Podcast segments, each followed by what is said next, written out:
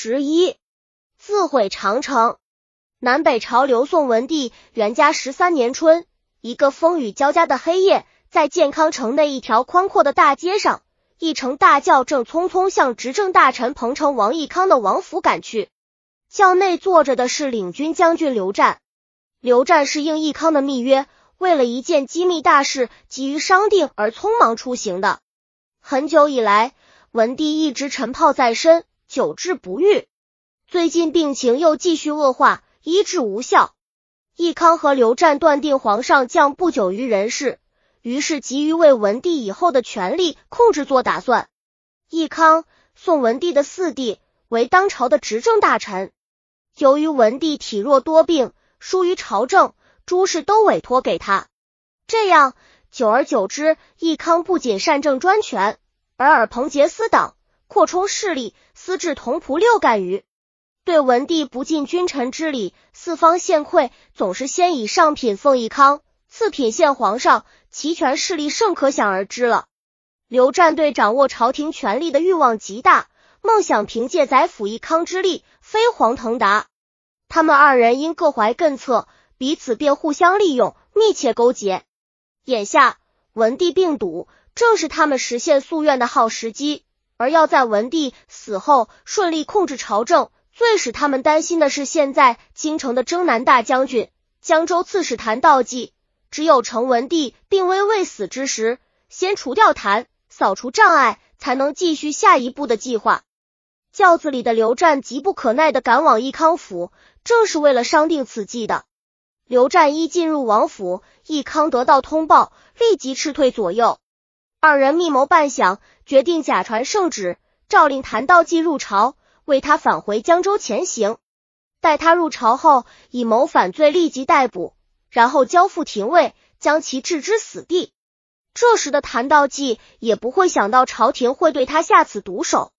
还在此前一年，文帝病情加剧，又值魏军南侵，曾诏令道济入朝。其妻提醒他说，功德过高是道家所忌讳的。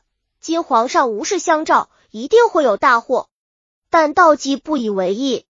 近两天，当他将返江州时，船尚未发，有一大群飞机船棚之上，手下的人对他说：“这是不吉祥的征兆。”而他也未多想，接到诏书以后，便立即启程进宫。一跨进宫门，迎接他的不是践行盛宴，而是兵戈林立、虎视眈眈的阴森场面。他还未曾落座，便被宣布为谋反与尊逮捕，送往廷尉狱中。当晚在狱中被赐死。跟他一起被杀的还有他的两个儿子和他的部属，共八人。接着，义康又将司空参军薛同、高进之杀害，道济的心腹，批忠于朝廷的精英人物被一网打尽。这大冤案传出以后，朝廷内外、大江南北大为震惊。南阳百姓尤为悲痛，他们唱道：“可怜白府景，枉杀谭江州。”谭道济在被捕时，面对义康给他加上的莫须有罪名，怒气冲天，目光如炬。他把头上的粪巾摘下，往义康面前一扔，大骂道：“你们自毁长城！谭道济乃宋王朝的万里长城，这不是他本人自封，而是客观事实，是刘宋王朝的共同赞誉。”还在宋武帝时，谭道济就已战功显赫。武帝当年北伐北魏，就是以谭道济为先锋的。道济的队伍所到之处，魏军望风而逃。辛弃疾在他的词《京口北固亭怀古》中有想当年金戈铁马，气吞山河如虎，就是指这次征战。元嘉八年，文帝又举兵征魏，以燕云为统师，开始还顺利，已经平定了河南。但很快又被魏军夺回去了。文帝任命谭道济都督征讨诸军事，向北挺进，转战到河南吉水、金苑县一带。当时魏军很强盛，道济与之进行了三十余次战斗，每战皆捷，并推进到了历城。后因军饷供应不足，才退兵。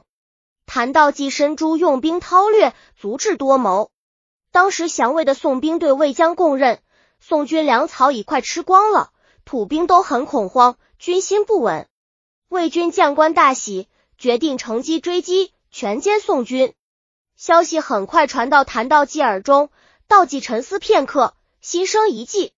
当天晚上，他在军营里掌起灯火，给各部发放粮饷，把剩余的少量的米粮撒在沙子上，亮沙围来，高唱筹码，运粮兵士，川流不息。第二天天亮后，魏军探得戍营发放粮草的事，以为宋营降兵谎报军情，便杀了降兵，停止追击。宋军转危为安。当时道济兵少势弱，为了麻痹魏军，他让兵土脱去盔甲，穿上白衣，坐车子，徐徐开出外围。魏军看见，怕有礼服，不敢逼近而退走。这北伐虽未占领河南，但全军在危急情况下安全撤回，道济也因此威名大振。魏军从此非常害怕谭道济。甚至还把他视为神灵，将他的肖像画成年画，用以驱赶妖魔鬼则。道济既是刘宋王朝的开国元勋，而且在宋文帝时也战功卓著，所以威名远扬。他的左右心腹也都身经百战，有功于朝。他的几个儿子也个个英武有才，能对朝廷尽力。但他并不居功自傲，也不揽权，更无反叛宋氏御朝之意。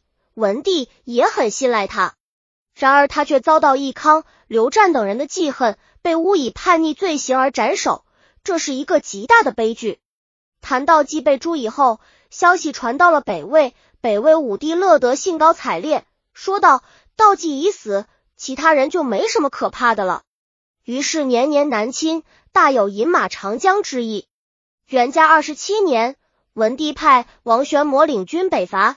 由于准备不充分而失败，北魏军乘胜大举南下，一直打到长江边的瓜埠地方。魏军在瓜埠山上开凿盘山大道，设立毡棚，安置岗哨，隔江威胁健康，使得刘宋王朝十分恐慌。一天，文帝登上石头城，向北边料，看见北魏大军压境，登时忧形于色。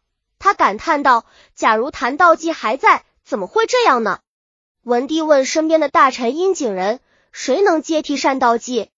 殷景仁答道：“道济因多次建立战功，威名显赫，道济死，谁也不能接替了。”文帝说道：“是的，过去李广在朝，匈奴不敢难忘。李广死后继者又有几个人呢？”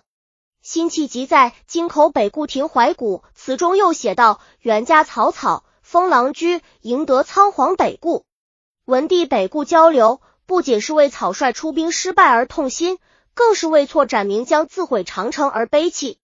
配于中玉剧《宋书·谈到己传》编写。